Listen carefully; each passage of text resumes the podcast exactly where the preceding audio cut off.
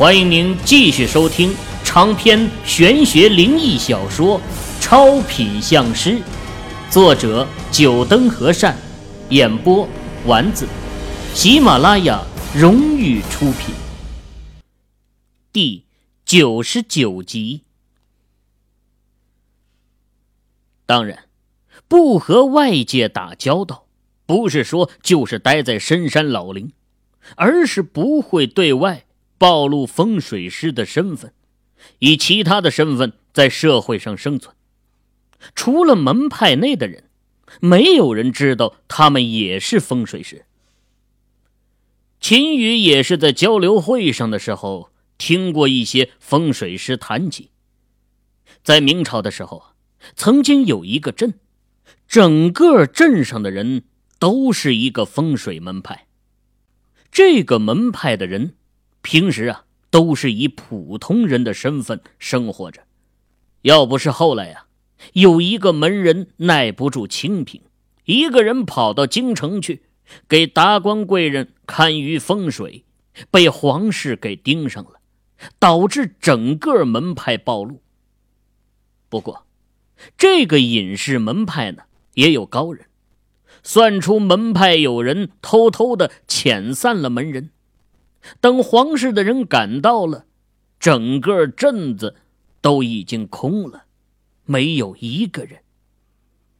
也就是那件事情之后啊，大家才知道，原来风水界还有一些隐士门派。当然，这样的门派绝对不会多。经过这么多年的王朝更迭、战火波及，尤其是八国联军和日本的入侵。这样的隐士门派剩下的数量，可以说屈指可数。秦婆婆可能就是把秦羽当成是了隐士门派的人，当然，秦羽呢也不会去解释，由得他去误会吧。你也看出来了，九子西洋阵被你破了。我已经是到了油尽灯枯的地步了，你想知道的，我都可以告诉你，但是你要答应我一个条件。什么条件？秦宇皱眉，不知道秦婆婆为什么还要和他谈条件，貌似他也不是必须知道这其中的事情啊。我希望。在我去后，你能帮我照顾好俏俏。照顾俏俏。秦宇的脑海里回想起那个可爱的小女孩，对于俏俏，他确实很有好感。小女孩的身上给他一种很舒服的气息。我不知道。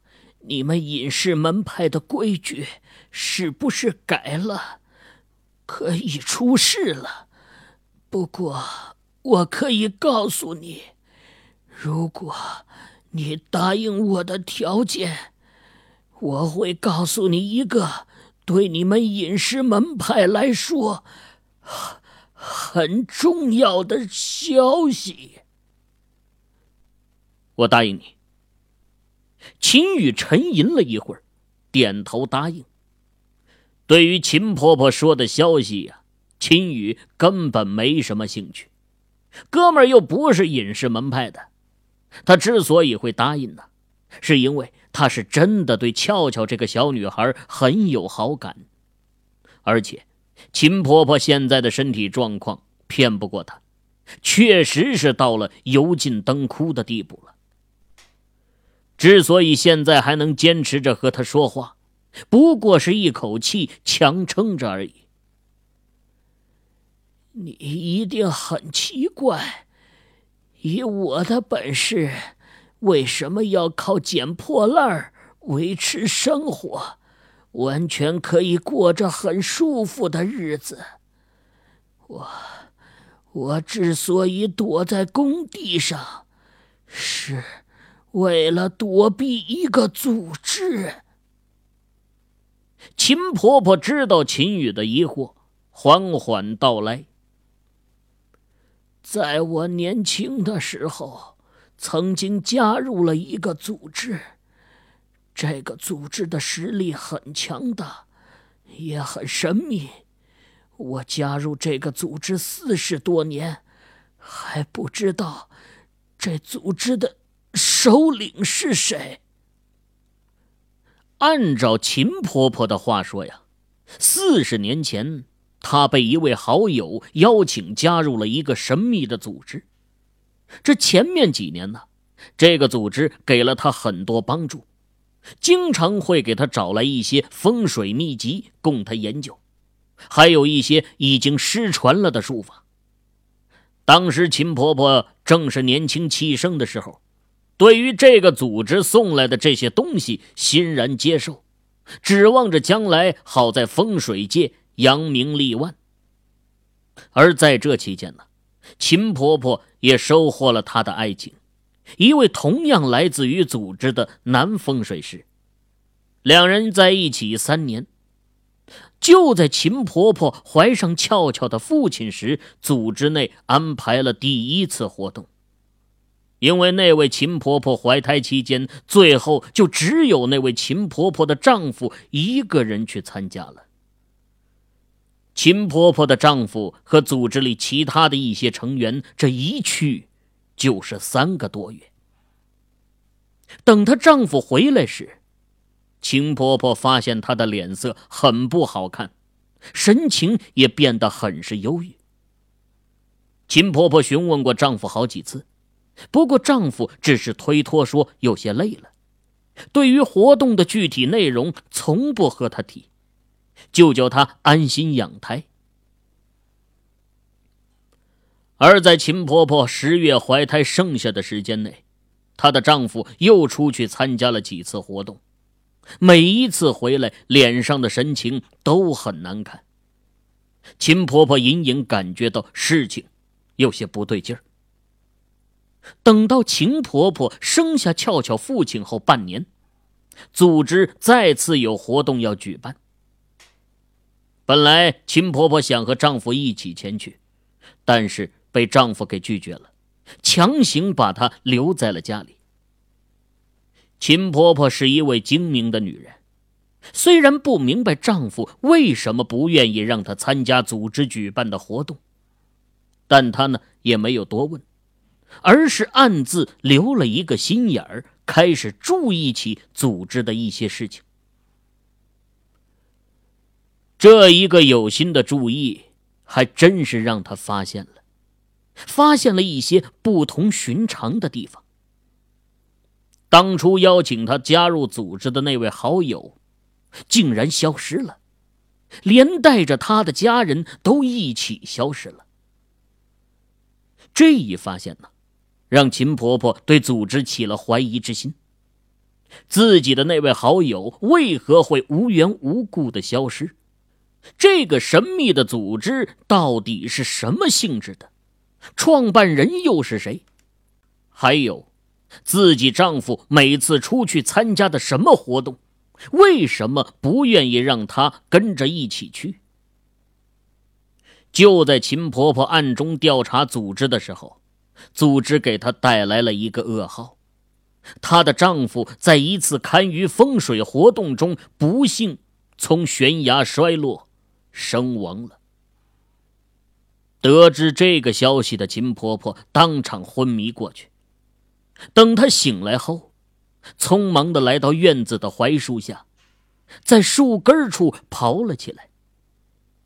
秦婆婆记得，每次参加活动的时候，丈夫都会意味深长的和她说一句：“要是等我老了死了后，就把我葬在槐树树根下吧。”当时秦婆婆还没感觉到这话中会有什么隐藏的含义。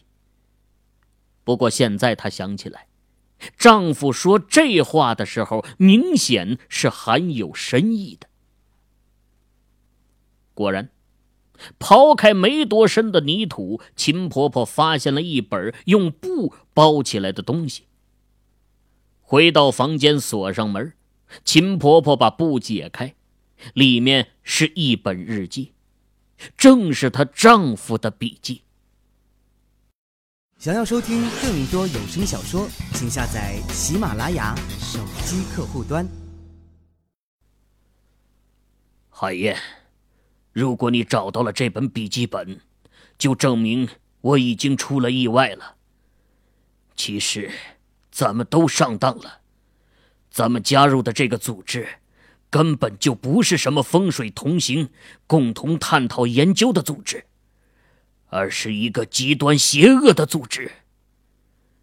我第一次参加组织举办活动的时候，我还以为是大家内部进行风水学上的交流，可实际情况，完全不是我想象的样子。这是一个阴谋。这个组织根本就不是什么风水交流的组织。这个组织的目的，就是为了破坏咱们中国的风水龙脉，而且这组织的创始人是日本人。那些风水秘籍也不是这个组织所有，而是在侵华战争的时候。从咱们国内一些风水世家那里抢来的。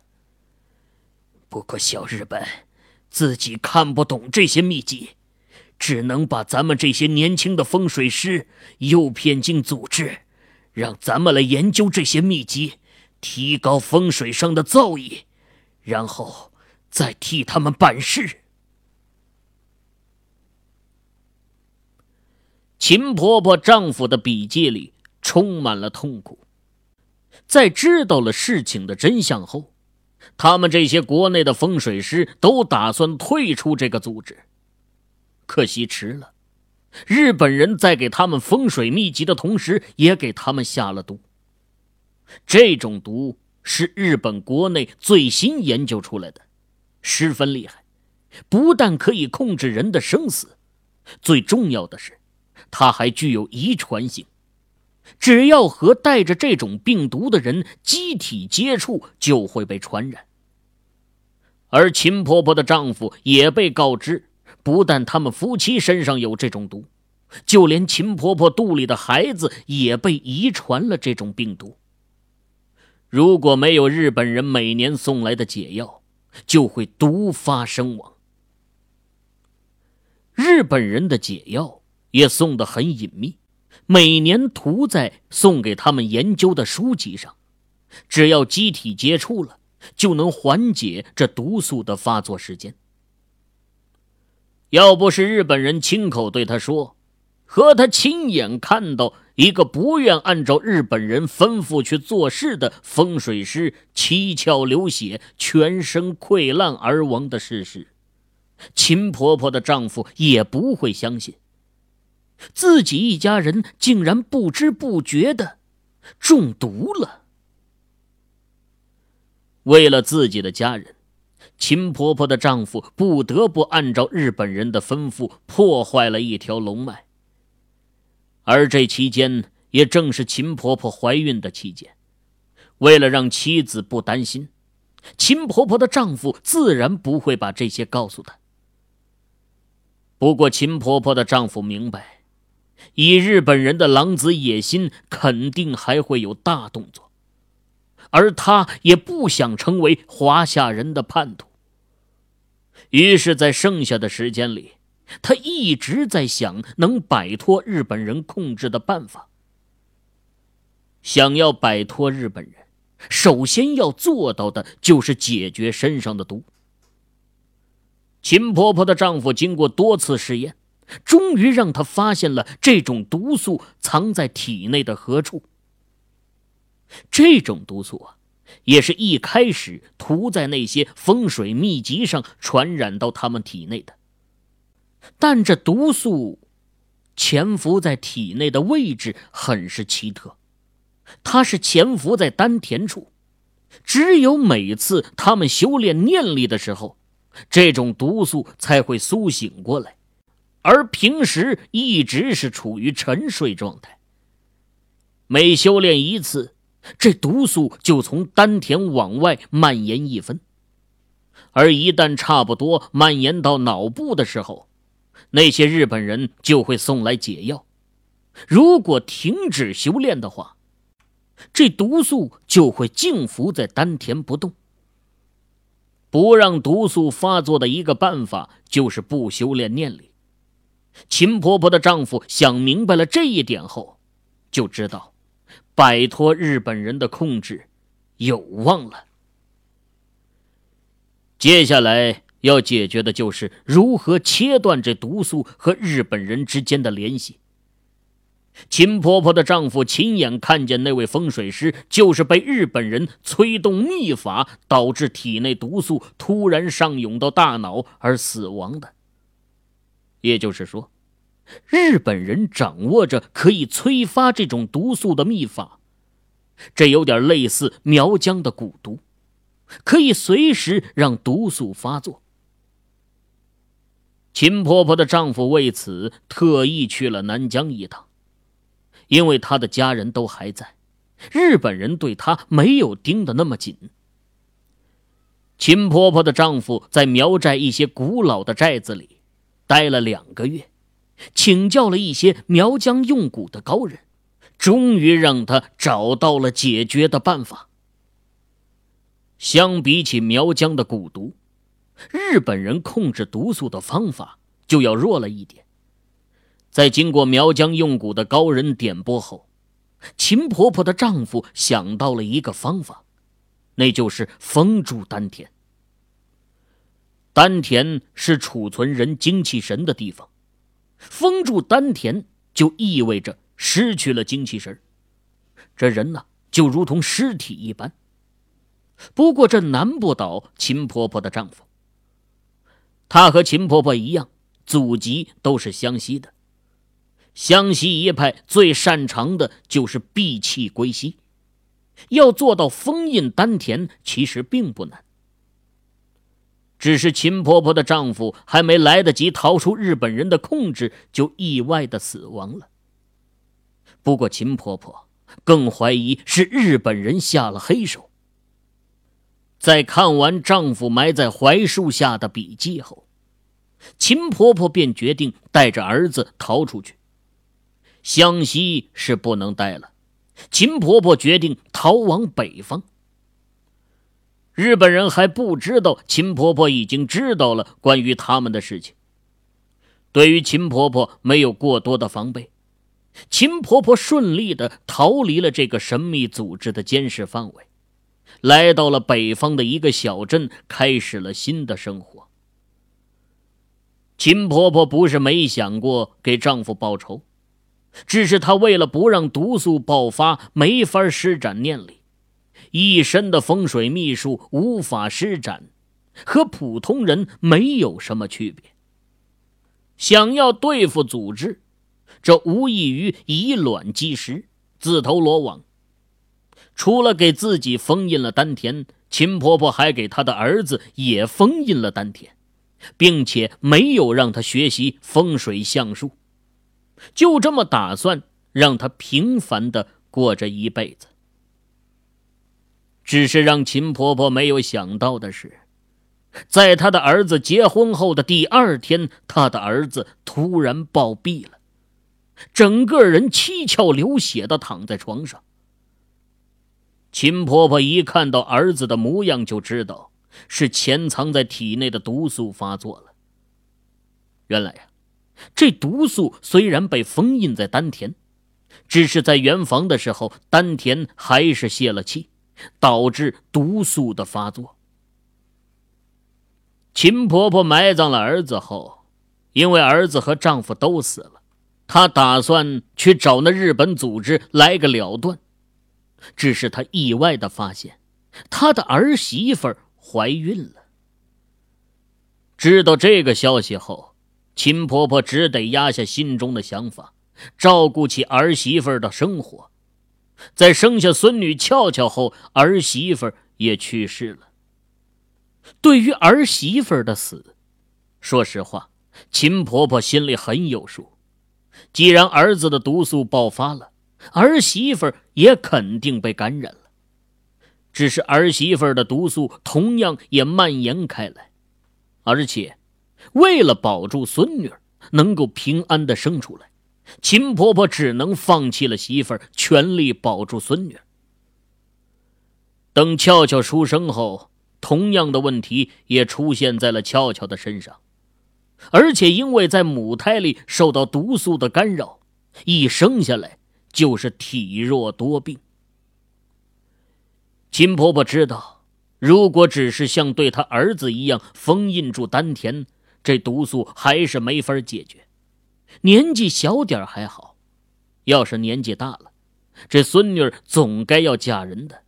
到时候，毒素还是一样会发作，除非孙女一辈子不嫁人。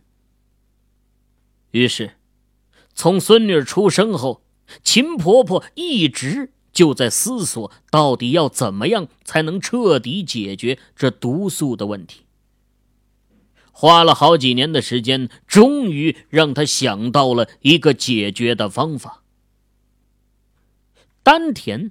是人储存精气神的地方，在道家中又被称为内丹之处。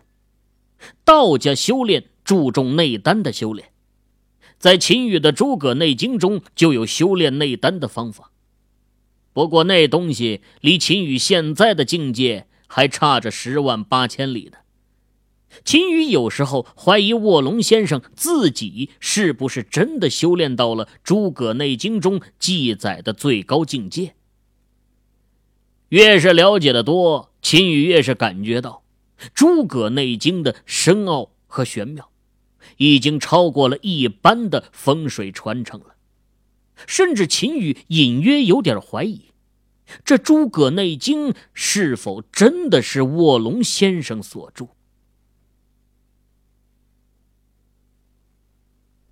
各位听友，您刚才收听到的是喜马拉雅荣誉出品的长篇玄学灵异小说《超品相师》，作者九灯和善，演播丸子。更多精彩有声书尽在喜马拉雅。